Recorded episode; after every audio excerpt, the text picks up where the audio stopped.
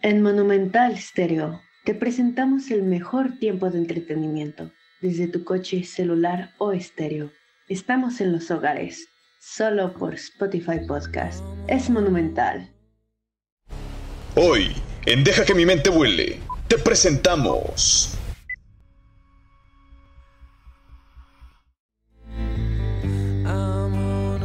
Señoras y señores, sean bienvenidos a este, este tu programa. Deja que mi mente vuele solamente por Monumental Estéreo. Esperamos que se encuentren bien a toda nuestra audiencia, que cada vez está siendo más grande, cada vez nos estamos este, adaptando más a este nuevo tipo de medios como es Instagram, como próximamente puede ser TikTok. Está en planes ya hacerse una cuenta de TikTok. Y pues claro, eh, sin duda alguna, creo que este, este año nos ha dado mucho de qué hablar. Es, un año que se presta para retomar muchas de las actividades fundamentales de las que tenemos, entre ellas las, las académicas, que principalmente este episodio tiene propósitos o tiene fines, aparte del entretenimiento de una tal vez conspiraciones, porque puede también terminar en, en conspiraciones, también tiene fines académicos y creo que es importante ir introduciendo a, desde luego, a uno de nuestros máximos invitados. Él fue ganador del premio a, invitado más guapo del 2022. y desde luego, pues, claro, él es el viento susurrante que corrompe los sentidos. Señoras y señores, con ustedes, Gablot Germán, Gilberto Navarro Sales. Bienvenido seas. Muchísimas gracias por invitarme otra vez. Aquí andamos, ya sabes. Y pues, a darle. Para quien no conoce a Gilberto, díganos a qué se dedica. Hago de todo un poco. Ahora este, hago, estoy haciendo exámenes para una pequeña institución ahí, que se llama Ceneval. Pero pues, también me dedico a escribir y a jugar videojuegos. Más lo segundo que todo lo demás. claro, y también a hacer mención de que es escritor de uno, de un, de un libro de relatos, eh, Elementos de Naufragio. ¿Qué nos puedes hablar de este libro? Pues son, unos cuentos que estuve escribiendo a lo largo de unos cuatro o cinco años más o menos todos hablan de justamente de derrotas, de pérdidas, de naufragios en cierta manera. Y pues, eh, más, que un, más que un libro de relatos, es un libro de confesión. tremendo, tremendo, tremendo. Pero entrando un poco a materia, creo que sin duda alguna el tema que hemos escogido para este episodio es un tema que se presta mucho a la relatividad. Creo que uno de los principales fundamentos de este episodio es la palabra relatividad creo que partiendo de eso, pues podemos ir explicando más o menos qué es la relatividad. Adelante.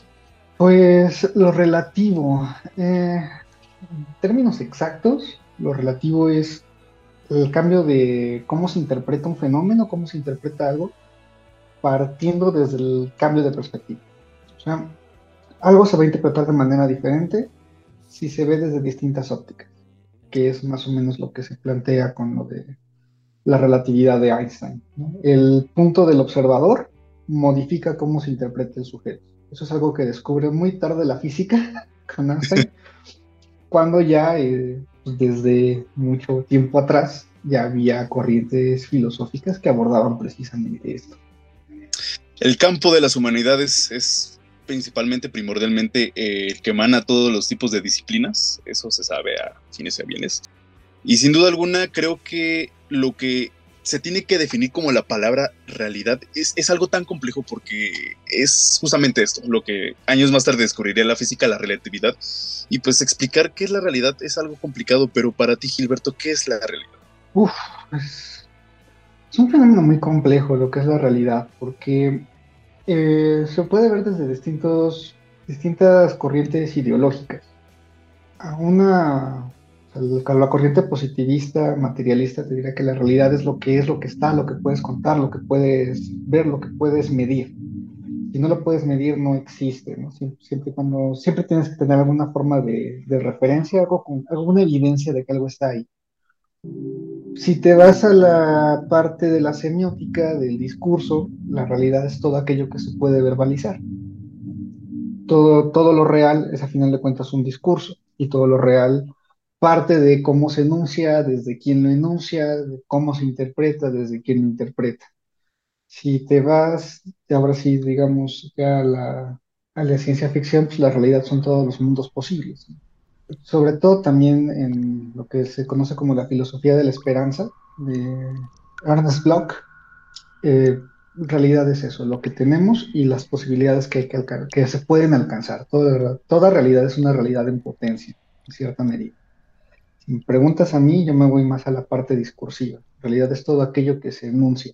Si está enunciado en el discurso, si está enunciado de alguna manera simbólica en el entorno humano, existe.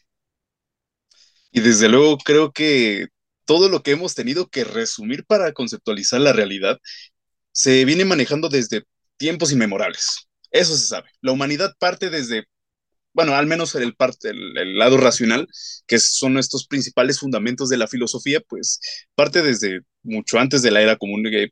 precisamente, ¿dónde tú crees que surge la concepción de la realidad? ¿Cuándo es realmente que el humano se empieza a plantear, tenemos una realidad en nuestro entorno? Es lo que podemos eh, materialmente agarrar, adaptarnos hacia lo que nosotros percibimos, porque también la percepción es un fundamento principal para entender la realidad. ¿Desde qué punto de partida podemos analizar la realidad? Híjole, que yo no, no puedo hablarte como experto porque no tengo tantas credenciales en la materia, pero eh, la realidad, el ser humano es consciente de que existe una realidad desde mi perspectiva, desde el momento en que empieza a crear narrativas para explicarla.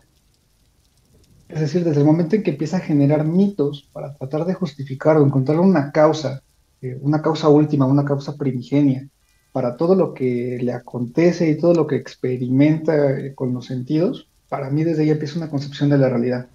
Porque no solamente está ahí el ser humano, digamos, recolectando comida y, o cazando eh, para poder este, subsistir, ¿no? Sino ya empieza una concepción, una pregunta de por qué es esto así, por qué es esto de esta forma y eso se ve desde civilizaciones muy, muy, muy antiguas, ¿no? O desde, o sea, sí, desde que el, Homo sapiens empezaba ya a estar ahí pululando en, la Tierra, que ya empezaba a hacer registro de su existencia, de dejar algo para la posteridad, algo que ya no era una... Pues empezaron a encontrar estos, estas cosas, estos vestigios que ya no eran herramientas útiles, o sea, que no eran herramientas para conseguir un sustento, sino que era más bien para dejar evidencia de que estuvieron ahí presentes. Desde ahí, para, desde mi perspectiva, desde ahí empieza la concepción de la realidad en el ser humano. Se empieza a articular de una manera más, eh, más compleja cuando ya, ya tenemos evidencia de eso, al menos en el lado de Occidente, que es lo que más puedo hablar, y con la filosofía eh, platónica, desde, la, desde los sofistas hasta, hasta que llega Platón con, con, los, con sus diálogos que de hecho tiene varios, tiene uno sobre, mm, bueno, con el mito de la caverna específicamente, no recuerdo en cuál diálogo aparece, pero con el mito de la caverna es cuando se hace una, una teorización de cómo es que se percibe la realidad. Se deja un poco de lado poner en duda si la realidad existe o no, es un supuesto con el cual hay que trabajar si no todo se nos cae. Y lo que tenemos que trabajar ahora es, bueno, ¿realmente podemos conocer la realidad? Esa es la pregunta que hace Platón. Si hay una posibilidad, aunque sea pequeñita, de saber lo que es en verdad la realidad. Y es cuando surge el mito de la caverna, de que lo único que vemos es sombras, eh, alguien más se asoma afuera de la caverna, le dice a alguien, estoy viendo esto, y ese alguien hace otras sombras con una fogata, y lo único que uno alcanza a ver realmente son las sombras. Eso es lo que propone Platón en su metáfora de la filosofía, ¿no? La filosofía es asomarse fuera de la caverna para tratar de ver la realidad. Bueno, y ahí es donde se empieza a articular un poco, de una manera un poco más estructurada, al menos de lo que se tiene registro, de cómo se empieza a indagar realmente qué es esto, qué, es este tema de qué es el mundo material, qué es el mundo real. Y surge el mundo de las ideas, ¿no? Que al final de cuentas lo último que dice Platón es, esa, fuera de la realidad, de que te da acceso a la filosofía, pues en realidad es el mundo de las ideas. La única forma que tienes para conocer la realidad es a partir del mundo de la ciencia.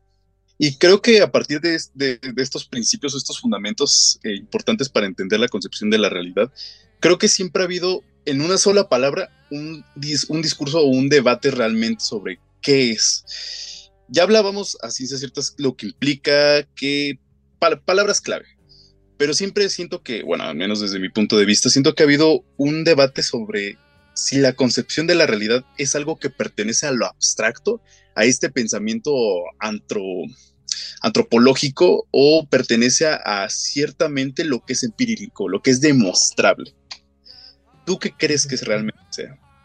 Ay, es que ahí, es, también meterse en camisa de once varas, porque pensar que la realidad es empírica, completamente empírica, eh, pues ya Descartes, Descartes desde ahí llega y nos da un zape. Pues los sentidos nos engañan, es lo que nos dice Descartes desde el principio. No puedes confiar en los sentidos. No puedes confiar en lo que ves, no puedes confiar en lo que oyes, no puedes confiar en lo que sientes, porque todo, a final de cuentas, todo es falseable. La experiencia humana es falseable desde la perspectiva de Descartes, ¿no? Pero es el principio científico. Los científicos operan con ese. Todas las ciencias llamadas ciencias duras operan bajo ese principio. Y siguen operando bajo ese principio porque al menos hasta cierto grado de lo que han logrado medir de, de la naturaleza, hay ciertas leyes rígidas que se comportan y que se pueden estandarizar.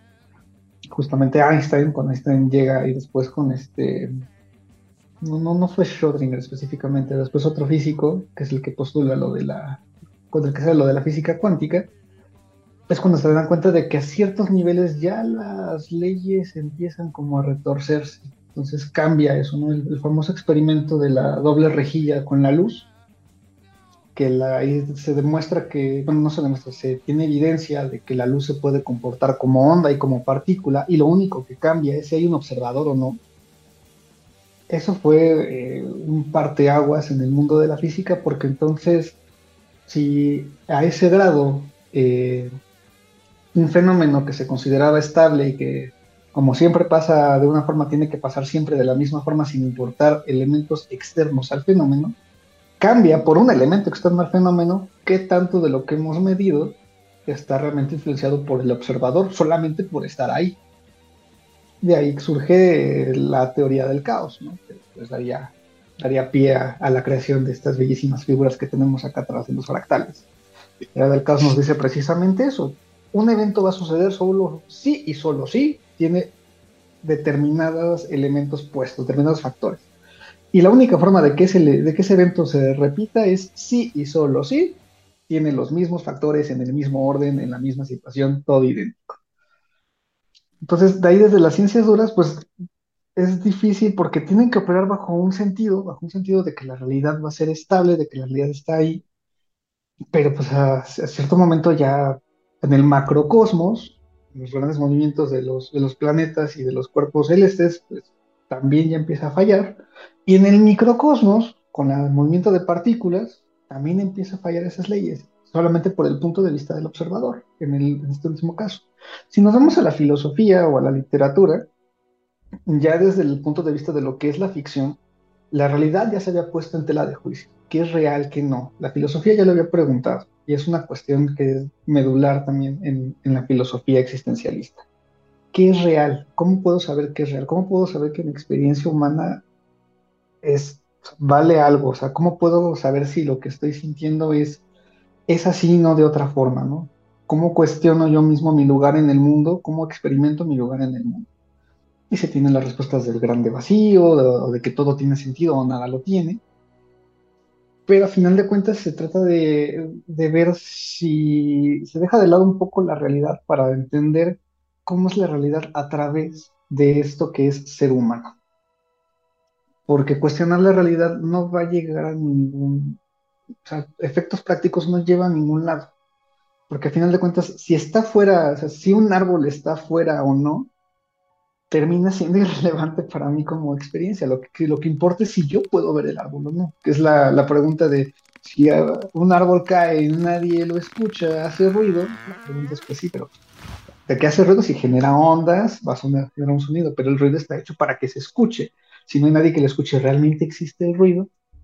Y volvemos a la misma pregunta que, que formula la, lo del experimento de la, de la doble rendija, ¿no? Si el punto del observador modifica cómo se comporta la realidad, entonces, ¿cómo podemos saber que todo lo que estamos viendo ahorita no es simplemente una renderización de nuestro punto de vista? Entonces, si al final de cuentas humanidades y ciencia tuvieron que hacer esto para volver a encontrarse en un mismo punto. Y siguen sin resolver, sin resolver absolutamente nada. Es una cuestión demasiado compleja. y desde luego, el orden tiende al desorden. Y entre más orden haya, más desorden habrá. Y ese desorden formará un nuevo orden. Señoras y señores, esto es Deja que mi mente huele Comenzamos.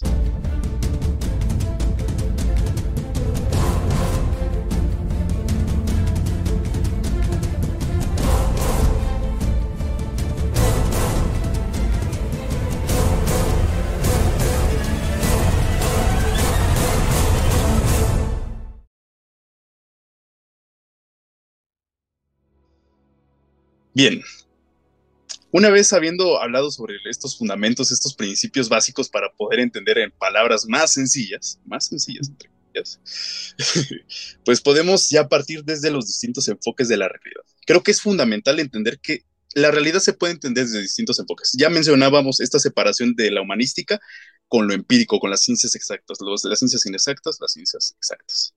Pero hubo un momento exactamente que desembocó en en otra, en un punto de encuentro y, generó una tercera postura. Ya hablábamos de dos. Surgió una tercera, que ya abordaremos más adelante. Y desde luego, pues creo que es fundamental empezar con lo que realmente generó el conflicto, el, debate, vaya. Era exactamente los tiempos, nuestros tiempos contemporáneos, el auge de las ciencias exactas, eh, el tiempo de la ciencia oscura, la verdad es en esos tiempos la ciencia se tornó un tanto, un tanto oscura y pues creo que persona que no conoce a Albert Einstein es persona que realmente no se ha podido adentrar al, al, mundo vasto de las ciencias exactas, a lo que materialmente podemos manipular, todo lo que es manipulable, la materia, los principios básicos de la, de la física. Creo que es importante hablar sobre la teoría, la, teoría de, la, de la relatividad de Albert Einstein, al, este, en términos generales, ¿qué nos puedes hablar sobre la teoría de la relatividad? Una sobresimplificación de la teoría de la, relatividad de Einstein es em, justamente eso, ¿no? Los fenómenos cambian dependiendo del punto de vista del observador. Es decir, si estoy en un tren a 20 kilómetros por hora y veo a otro coche que se empareja y mantiene la misma velocidad, si me preguntan a mí que estoy en el tren y me preguntan, ¿el coche se está moviendo? Pues podría decir que no, porque yo estoy viendo en un mismo punto fijo, se mueve en el mismo punto de, en el tiempo y en el espacio. Si alguien que está atrás sin moverse le preguntan, ¿se está moviendo el coche? Seguramente va a decir que sí, porque ve que el coche se va alejando. Entonces, esa es la, sobresimplificación de la, de la teoría de la relatividad. Esto eh, he entendido que esto surge a partir de que Einstein postula que la gravedad como tal, bueno, que el espacio no es como que está así vacío, sino que es una tela, tiene una forma de tela donde los cuerpos con su peso modifican cómo está el entorno espacial, cómo está el, pues, el tejido de la gravedad, y van llamando unos cuerpos a otros se concibe ahora el, movimiento este, de, algunos cuerpos celestes. Esto propicia que pues, muchas concepciones que ya se tenían antes se rompieran. pues, ¿cómo va a ser una tela si, si, este, si se está ahí flotando, ¿no? Como si está el espacio ahí vacío. Y pues lo de la relatividad, pues era justamente eso, ya insinuar la idea de que el punto de vista del observador puede modificar cómo se interpreta un fenómeno, también era poner en tela de juicio cómo se estaban haciendo las observaciones científicas. Ese es como la, a grosso modo lo que, lo que hace Einstein cuando propone eso. El resumen del resumen del resumen del resumen. sí. Es que la verdad, en verdad, ustedes podrán creer que hablar sobre realidad es algo sencillo, pero cualquier palabra se puede prestar a una muy mala interpretación. Entonces, sí, somos muy cuidadosos con lo que respecta al planteamiento. Y desde luego, creo que es fundamental en este análisis diacrónico partir atrás. Sin duda alguna, si hay un periodo que empieza a replantear justamente, ya mencionabas a uno de los autores importantes, René Descartes, este, eh, pues eh, sencillamente el renacimiento es este, es este periodo de la historia de la humanidad donde empieza a tomar relevancia tras hacer la separación de prácticamente la existencia de un dios a las ideas ateas y pues la realidad vuelve a modificarse para todos, en un colectivo. ¿Cómo crees que fue esta concepción de la realidad en pleno, en pleno renacimiento? el Renacimiento. Tampoco soy especialista en el Renacimiento, pero lo que sí sé es que eh, justamente en estos cambios de donde empieza otra vez el auge del humanismo, donde se pone al hombre en el, centro del universo, cambia completamente la perspectiva de pues, la, perspectiva cosmológica. Antes del Renacimiento, lo que estaba en el centro era Dios. La, la, causa última era Dios, la razón principal de todo era Dios. Lo que dictaba que estaba bien y que estaba mal era Dios. Eso es el, estamos, el discurso oficial, el discurso este, teológico. Cuando llega el renacimiento, cuando llega este cambio de, paradigma, donde dicen, bueno, y si Dios no es Dios, y si Dios es el, y si quien realmente tiene que estar en el centro de todo es el hombre, pues la, magnífica pintura de la creación de Adán, donde pues, Adán está todo tranquilo, relajado ahí, con el dedito apenas estirado, y, y Dios es el que está así esforzándose olímpicamente para llegar a, Adán, es, el, digamos, lo más icónico del renacimiento, ¿no? Dios se queda aparte y el hombre queda en el centro, el ser humano queda en el centro. Este cambio, eh, pues obliga a, no, no obliga, sino se debe a que eh, pues mucha de la perspectiva institucional empieza a modificarse de un profesor de literatura medieval que decía que los regímenes hegemónicos no se crean ni se destruyen, solo se transforman. Entonces es el perfecto cambio de, la época medieval a donde empieza ya la época, pues, donde empieza el, crecimiento de, empieza a insinuarse la propiedad privada. Empieza el cambio de poder teológico, del poder que otorga Dios, empieza a ser un poco reemplazado por el cambio que va a dar los bienes materiales.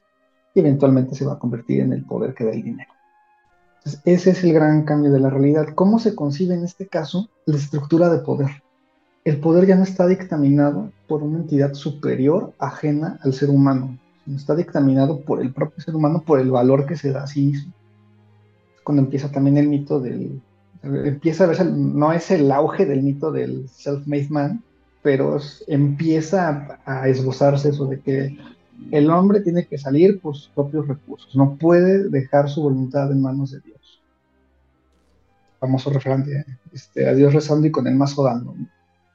Ese es el cambio de paradigma. en cambio, en la estructura de un poder social, pega tanto que cambia el, eh, pues cómo se va consiguiendo en este caso la cosmogonía.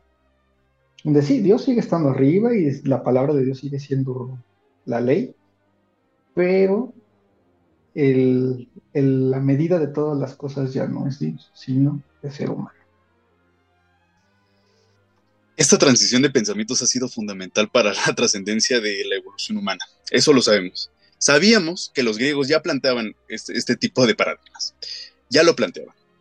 Se vuelve a retomar en el Renacimiento, que es justamente retomar todas las ideas de los griegos, y llega exactamente la era contemporánea, la era moderna ya se pueden hacer análisis más exactos.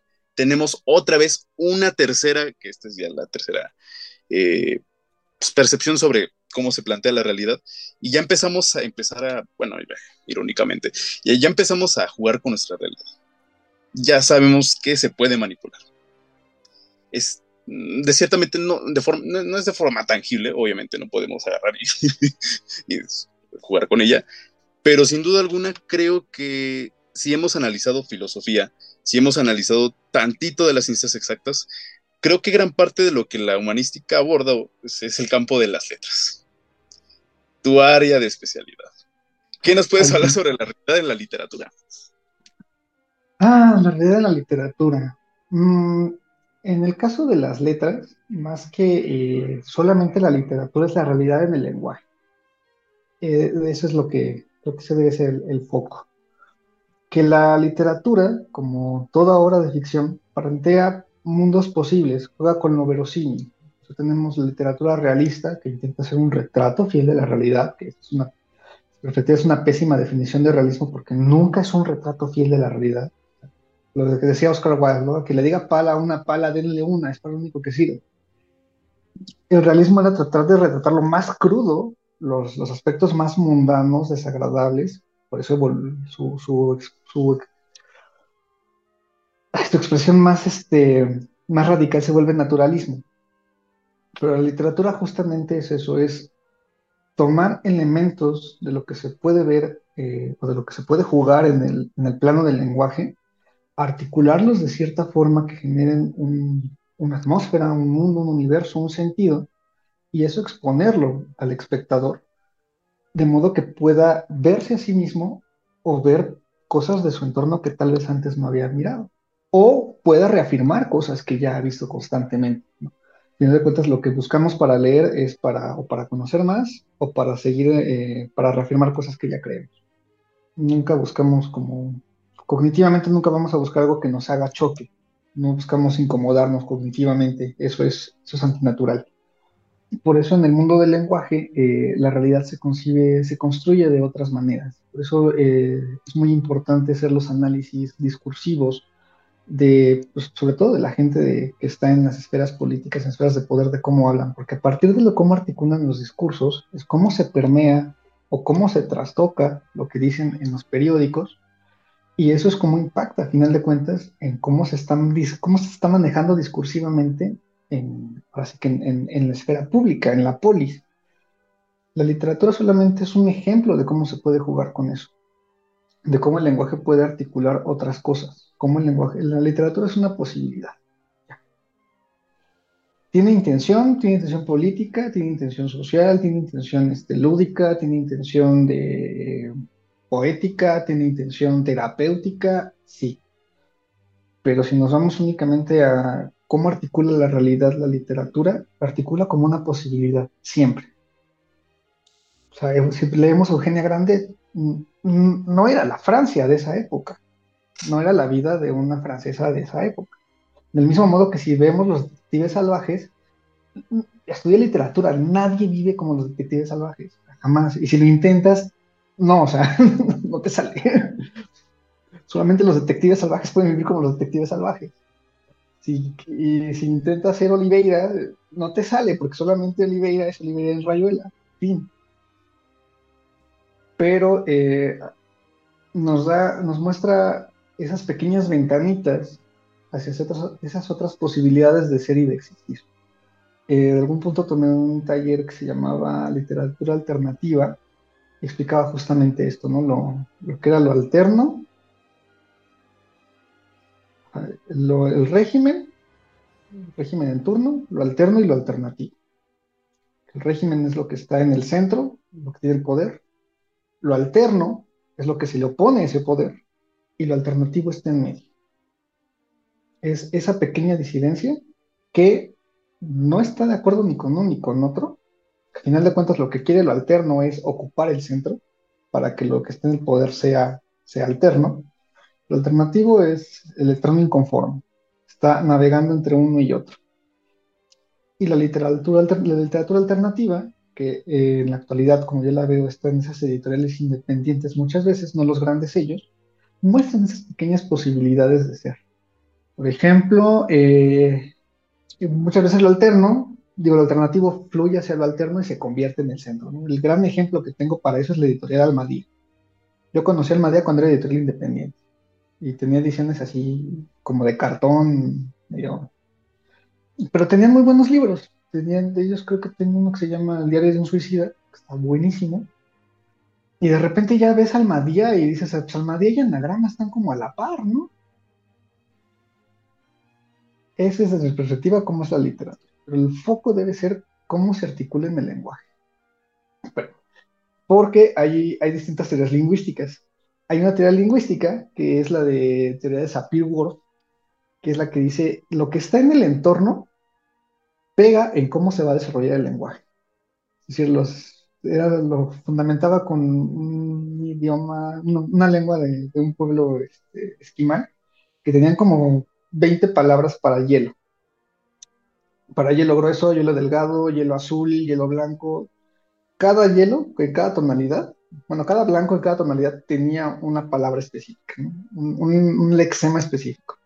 Y lo que dijeron ellos de claro, como ellos ven muchos tonos de blanco, pues tienen que nombrar cada uno de ellos.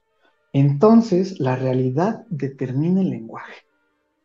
Y en eso después llega Chomsky y dice, es una gran idea, pero la psique humana, el cerebro, la anatomía está construida así.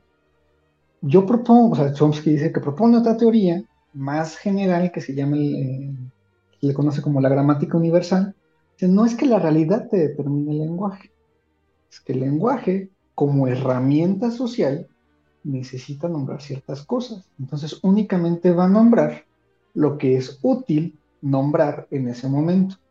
Porque uno que habla español, un, un nativo hablante de español, no tiene 15.000 vocablos para la palabra blanco, porque no son productivas en la lengua. Pero pregúntame cuántas groserías no tenemos con la palabra, con la que empieza con che, ¿no? Es súper productiva, es súper productiva esa palabra, las variaciones y las combinaciones y cada una, o cuántos, cuántos, cuántos significados no tiene la palabra madre. Vaya, no es esta... Sí, no es, algo estático, no es algo que se tenga que estar así como, como concreto, sí, y eso. sí, entonces, en esta otra perspectiva de que el lenguaje nada más retrata lo relevante de la realidad para el grupo social. Están esas dos teorías, hasta la fecha siguen medio peleadas. Están, más ganando la segunda que la primera. Sí, pues, finalmente es un promotor de cambio. Es una herramienta, como tú lo mencionabas. Y creo que parte de, parte de esa herramienta es saber cómo en, todos los registros de la humanidad, específicamente la literatura, como también he entendido como también un arte, que también es un arte, este, me parece interesante la unión entre la relatividad del tiempo y la implementación del tiempo en la literatura. ¿Cómo podemos congeniar con estas dos y manipularlo dependiendo de, uno, el espacio, dos, el tiempo? ¿Te acuerdas que detrás de cámaras, ustedes sabrán que una vez tuvimos una conversación muy interesante, que me mencionabas el ejemplo de los capítulos de Dragon Ball? De cómo transcurría tantos episodios para solamente que era una hora, me parece que tenía que explotar Namikosein. Entonces, más o menos, ¿cómo, ¿cómo funciona la temporalidad a manipulación voluntaria del humano en la literatura? En la literatura hay algo que se llama, eh, bueno, se le denomina la construcción de, del espacio, la, construcción del mundo literario. Y se hace a través de eh, la descripción del, del espacio tal cual o la descripción de situaciones. Aquí es más un recurso estilístico del narrador en el que para darle mayor tensión al asunto, para generar un efecto de que algo sucede súbitamente, prolonga o reduce, eh, digamos, el espacio narrativo o el espacio descriptivo que le da a ciertas escenas. En el caso de las literaturas, pues, eh, antiguas, las literaturas, las literaturas antiguas, ya sean la Iliada, la Odisea, el, se me fue el, Ah, esta obra de teatro maya, se me olvidó el nombre. Bueno, pues está el, Chilambalam y todas estas literaturas que tienen una repetición de una y otra vez, o incluso en esta, esta obra de teatro del, del Huehuense, donde repiten una y otra vez el diálogo que escucharon anterior, tenían la, intención de generar una memoria eh, de lo que estaba pasando más que un efecto estilístico. Era un recurso para que no se olvidara el diálogo, para tener al tanto la historia. Lo mismo con los cantares de gesto, ¿no? Aquí va el cantar de bla, bla, bla, y daba como la sinopsis y después se soltaba con mis versos. Posteriormente, eso se utiliza ahora sí como un recurso para poder generar cierto efecto en el lector. Pues esa, volvemos al ejemplo de Dragon Ball, esa elongación del tiempo, donde son cinco minutos para que explote la Namekusein y fueron cinco episodios, un minuto por episodio al parecer, pues lo que generaba era tensión, porque pues, uno como espectador estaba, es que ya va a explotar y este no mata a Freezer, ¿qué pasa? Al contrario, por ejemplo, podemos pensar en narraciones que ocurren así de volada, por ejemplo, en... ocurren tan de volada que ni siquiera se mencionan, aparecen como en el cine es muy frecuente, va la escena súper contundente, pantalla negros y tres años después genera un efecto de, desconcierto, de qué pasó, pero ¿por qué? Para poder poner al, espectador, al lector, en la misma situación del personaje. De hecho, al personaje le pasó algo, y así como si te fueron los tres años, se le fueron a él. O lo mismo, de, así como se te están viendo los cinco minutos así de eternos, se le fueron a Goku porque tenía que, se tenía que hacer muchas cosas y no sé, estaba enojado y quería desquitarse, pero pues eran cinco minutos que Lo mismo con los supercampeones, lo mismo con Naruto. el anime explota muy bien ese recurso que es la elongación del tiempo, donde hace una pausa para poder meterse a la introspección del personaje. Es un, recurso fantástico de la literatura rusa, eso, ¿eh? De, pero muy detallista. con lo que está pensando adentro el, el personaje en turno. Ahí vemos a este, este, a Hinata antes de darle el golpe a la pelota de voleibol, recordar todo su entrenamiento y lo demás, y los miles de cálculos que tiene que hacer antes de soltar la pelota. Y, pero pues, la escena va súper en cámara lenta. me gusta mucho la de Haikyuu justamente por eso, porque las escenas de voleibol no es como que pasen rápido y estén pensando, que van en súper cámara lenta y la velocidad del pensamiento del jugador va a mil por hora. Que si han practicado algún deporte, saben que eso pasa. O sea, uno no piensa uno no se pone a recordar el entrenamiento, pero pues la memoria muscular está ahí. Y al menos una idea, uno piensa unos 3, 4 segundos muchas cosas de cómo puede salir una jugada. Y se siente como 5 minutos, ¿no? Como ese episodio de, de Malcolm que se queda colgado de, seguramente este es un momento en el que nada más han pasado unos segundos y yo siento que ha pasado una hora. Y se corte a la mamá de Malcolm Lois diciéndole, ¿por qué Malcolm no ha dicho nada en 10 minutos? Entonces, esos son los recursos en la literatura y en la narrativa en general para poder generar cierto, eh, cierto efecto en el lector, que ya sea de desconcierto, de comedia. Principalmente es para, poner, para poder hacer que el espectador se sienta adentro de la historia, para poder generar un efecto de inmersión. Y creo que de todas estas características que mencionabas, por ejemplo, eh, la descripción eh, de cómo para nosotros, por ejemplo, para mí, para poder yo hablar, la reacción de mi cerebro es esto, casi nada. Sin embargo, el cómo se tiene que describir, que no, es que estoy recordando cómo utilizar las palabras, cómo utilizar la, sintaxis, cómo utilizar la gramática, cómo emplear bien mis acentos, cómo poder recordar todo, ¿no? Es tan descriptivo, pero eh, muchas veces resulta interesante, ¿no? creo que brinda de espacio para poder contextualizar mejor, de mejor forma, todo lo que implica una narrativa. Y sin duda alguna, este tipo de características también lo vemos en la contemporaneidad de la historia humana, específicamente a partir del 1900, que es esta época de oro de, este, de esta disciplina como lo es la psicología. La psicología creo que nos implantó, nos metió así, nos trató de aturdir con la palabra percepción, percepción, percepción, percepción. Tú mencionabas exactamente el ejemplo de si cae el árbol, no hay un, no hay un receptor de sonido, realmente nunca sonó. Creo que uno de los elementos simbólicos más importantes para y se me atraba, y ya se me atraba, perdón. Este, uno de los elementos simbólicos más importantes de la psicología para poder entender la realidad es exactamente el ejemplo del espejo. Lo que vemos, lo observable. ¿Qué nos puedes hablar de psicología y la realidad? Ay, es que, bueno, en el caso de la psicología, dependiendo cuál de las ramas te acerques, te va a decir cosas un poco distintas, ¿no? Si nos vamos a la parte de psicoanálisis, que es la que conozco un poquito más, eh, precisamente por este, sobre todo la, la que vino con este Jung, después de Freud, que tiene que ver con los, con los significados, también lo vemos en semiótica, es precisamente parte de este mundo simbólico. La realidad se, interpreta a través de símbolos. Nos entendemos, nos reconocemos a nosotros mismos, nos reconocemos en, símbolos. Jung plantea la idea del, del, inconsciente colectivo, que es justamente este cúmulo de ideas, de pues, tal símbolos, elementos simbólicos presentes en la sociedad que permean a cada individuo. Cada individuo está atravesado por ese inconsciente colectivo, por ese cúmulo de símbolos que les son comunes en su entorno social.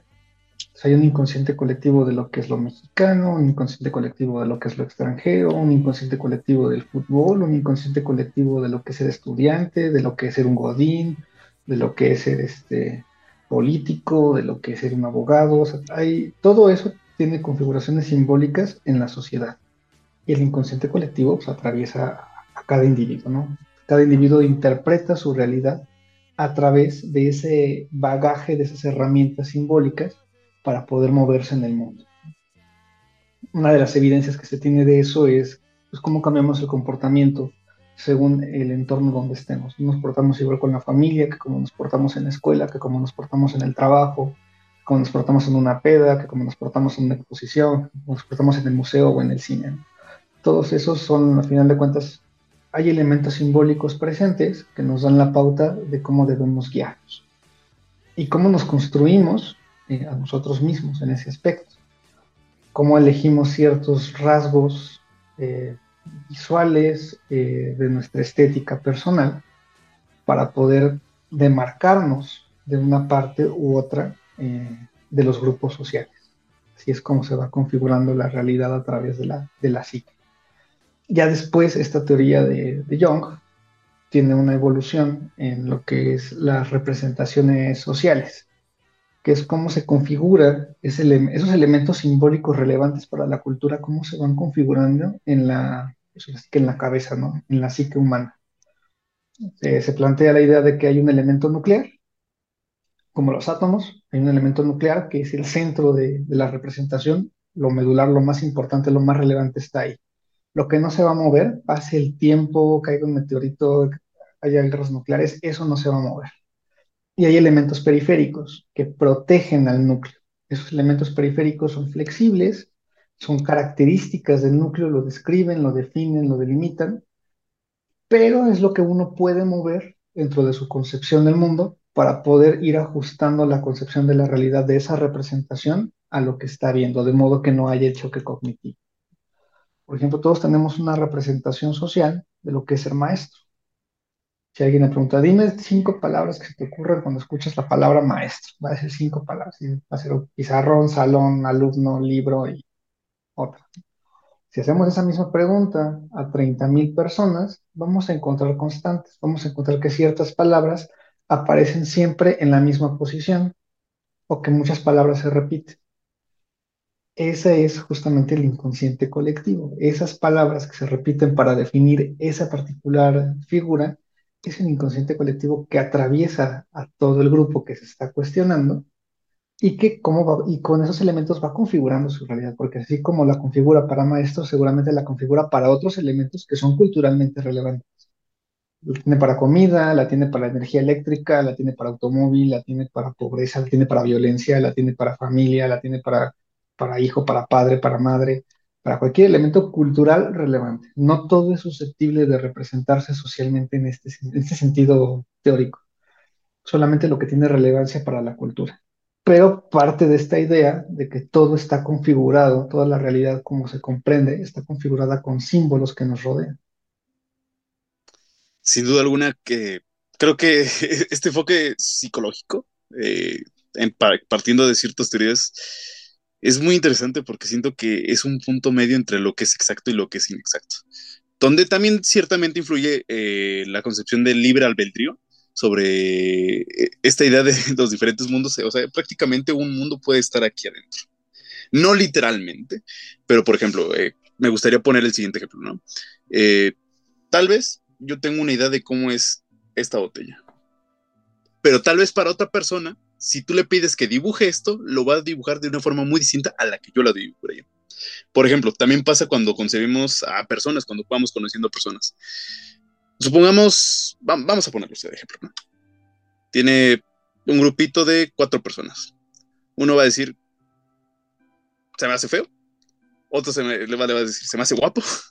El otro le va a decir, podría son, concepciones distintas, son planteamientos distintos que se vienen haciendo desde esta percepción de lo que se conoce como nuestra realidad. Y eso desemboca en, este punto de encuentro entre lo que es exacto y lo que es inexacto, que al menos a mí personalmente me parece muy, muy, muy, muy interesante porque es un tema que nunca, nunca va a acabar. Cada cerebro es una realidad distinta. Y pues bien, ha llegado el momento de la conclusión. Aquí se viene lo bueno. Recordarás en pláticas anteriores que hay personas que conciben una realidad como ya establecida. Que es, es este tipo de teorías que dice que la realidad no, no, no es accesible. Y pues todo está prescrito. Todo ya está determinado a qué va a suceder. Y sin embargo hay otras posturas que dicen, no, no, no, no, pues, todo se va construyendo poco a poco, nada está determinado y pues no sé qué nos puedes hablar sobre estas dos, estas dos posturas que hablamos anteriormente en, chat privado. Pues eh, son posturas radicales en el sentido en que su, su centro, lo que les da fundamento, son completamente opuestas, ¿no? Está el determinismo de, lo que es lo, el materialismo rígido y está esto otro de que todo es una construcción social. Mm, hay un poco de verdad en ambas, eso es cierto, porque eh, a pesar de que todo lo vemos desde distintos, es imposible conocer realmente cómo lo ve alguien más, un fenómeno, cómo, cómo se experimenta cierta cosa a través de los ojos de alguien más, por mucho que uno quiera hacerle la simulación y demás, es imposible. Eso de ese ejercicio de empatía, de super empatía, es, es muy complicado y es imposible realmente tener la experiencia de eso, porque volvemos a lo mismo, no, son, no son dos personas iguales, cada persona tiene su contexto y con una simple variación ya cambia la experiencia por completo. Pero la otra de que todo es un acuerdo social también tiene sus, sus riesgos, porque entonces corremos corremos el peligro de caer en lo que fue el oscurantismo de la religión. El hecho de considerar la, religión como la verdad fue un acuerdo social, impuesto ya sea por violencia o por, por ignorancia de las masas, pero ese era el acuerdo social, lo que es la verdad es la verdad de Dios, y era un acuerdo social. Sin embargo, tuvo que llegar a otra postura de decir, tal vez no es tan así, tal vez es un poco diferente.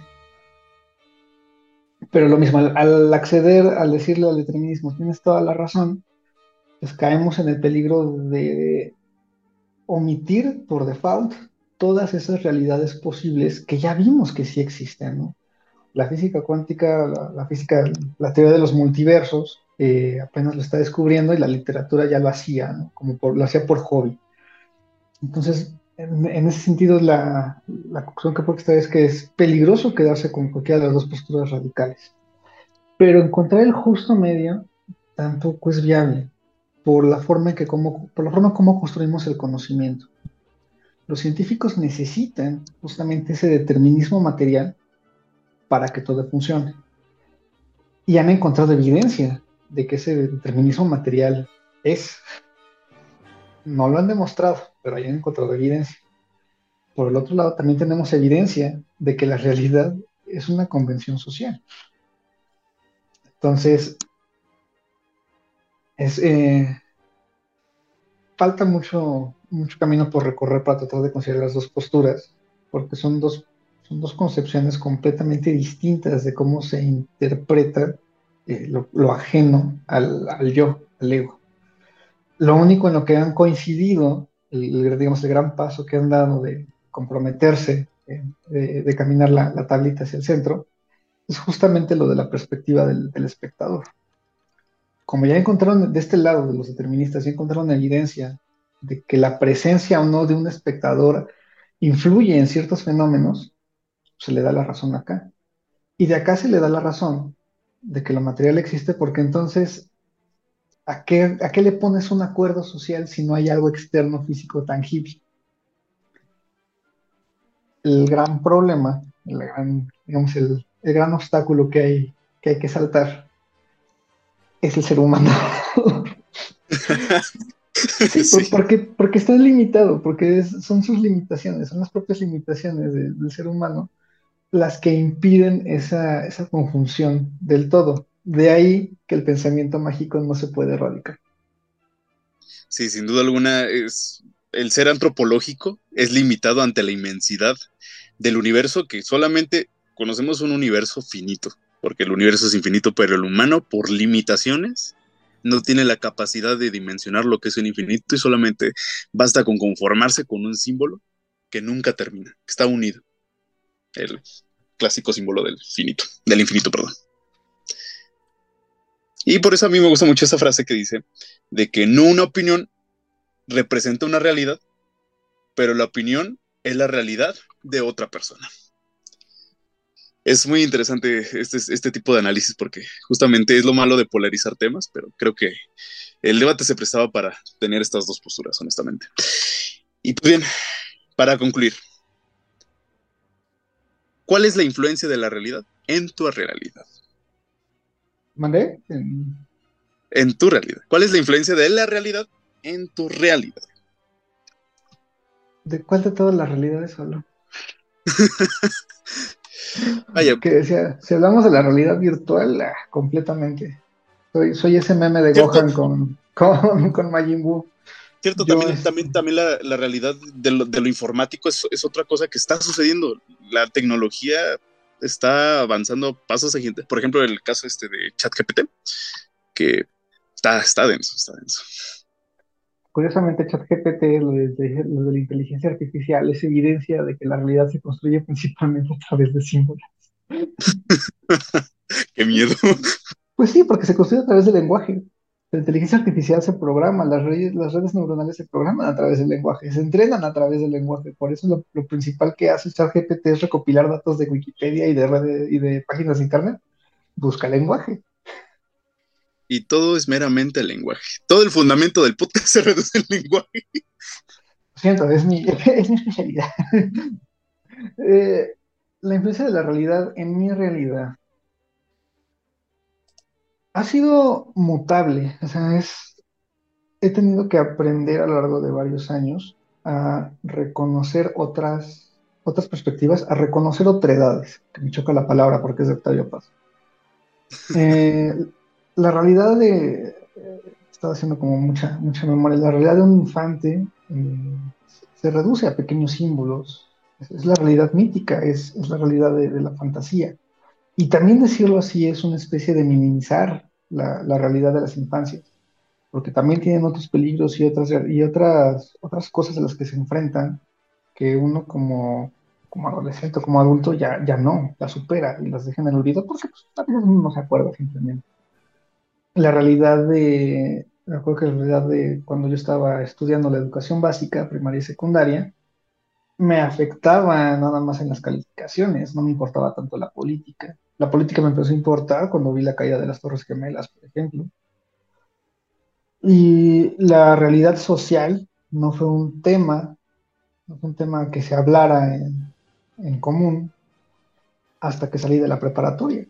Que pues, debo admitirlo, yo fui una preparatoria donde tenía, tenía mucho privilegio, era una preparatoria de paga, de, de gente de cierto nivel socioeconómico la que tuve acceso, y cuando entré a la universidad, entré a la UNAM, que fue convivir con otro universo completamente.